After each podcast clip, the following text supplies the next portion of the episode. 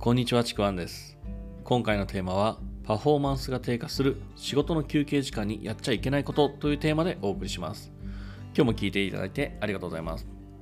今回のですね、休憩時間っていうのはですね、会社のお昼休みとか、いわゆるこの仕事の合間の休み時間、この過ごし方で、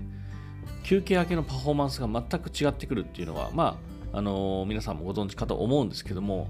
今回はですね、特にこれはやらない方がいいっていうことと、まあ、これをやった方がいいよねっていうおすすめですね。その2つをですね、簡単にお伝えしようかなというふうに思います。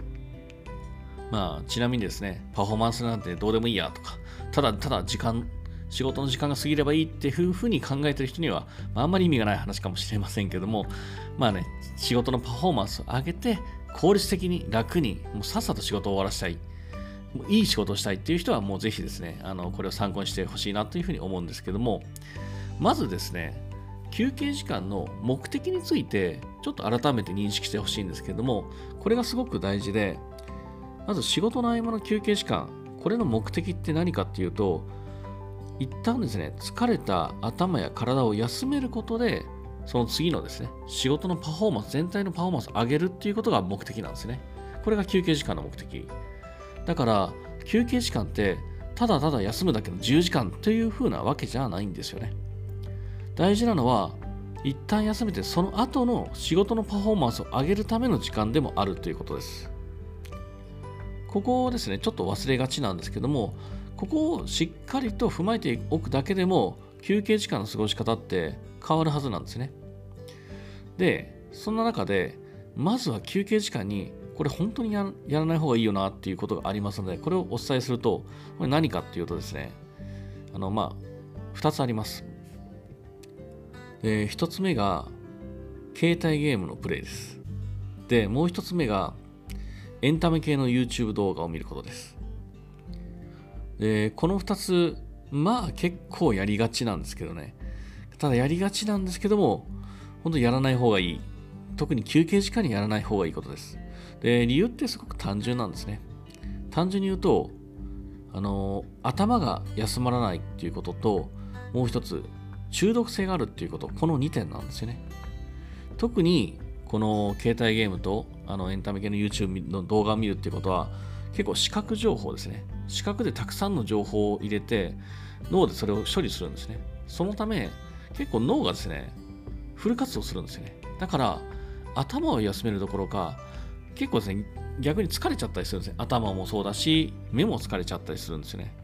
まあ、あの、携帯とか小さいの見てると、特にエンタメ系の YouTube も多分携帯で見てると思うんで、まあ、あの、首とかもね、体もちょっとこわばってくるっていうふうに、あんましこう、休んだっていう感じはまず取れないっていうこと。ただ、こういうですね、あの、何かゲームをするとか、あの動画を見るって、まあ、一旦仕事の頭、仕事のをリセットするっていう目的でやる人も、まあ、いるとは思うんですけども、ただ、その後の仕事のパフォーマンスを考えると、頭を一旦リセットするっていうことは、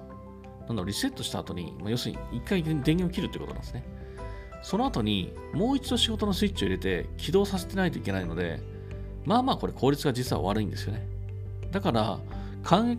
え方としては、リセットをするんではなくて、例えばあの車のアイドリングとか、パソコンのこうスリープ状態と、まあ、それと同じようなイメージの方が効率的なんですね。車のアイドリングって、まあ、ちょっと止めてるだけで、アクセルを離せばあ、ブレーキを離せばすぐにかかりますよね。パソコンも同じで、蓋を開ければすぐに起動するっていうのがスリープ状態だと思うんですけど、このイメージなんですよね。決して再起動とかリセットではないんですよね。で、またですね、もう一つの中中毒性があるっていうことなんですけども、中毒性があるっていうことは、もうね、その仕事以外のそっちの方のスイッチが入ってしまうと、休憩時間が終わっても、なかなかそのスイッチってね、切れないんですよね。なんかね、残っちゃうんですよ。だから、例えば、なんかあのゲームやってる時とか、なんか面白い動画、YouTube のエンタメ系の動画を見てる時って、なんかね、仕事に戻りづらいというか、戻る時に、あ、もうちょっと見たいなとか、もうちょっとやりたいなとかっていうふうに、ちょっと尾を引いてしまうことってあると思うんですね。あとちょっともう一本みたいな、そんな感じです。で、まあこうやって尾を引くのも、やっぱりスイッチが切り切れないので、やっぱり休憩後の仕事のパフォーマンスの低下の原因にやっぱなるんですよね。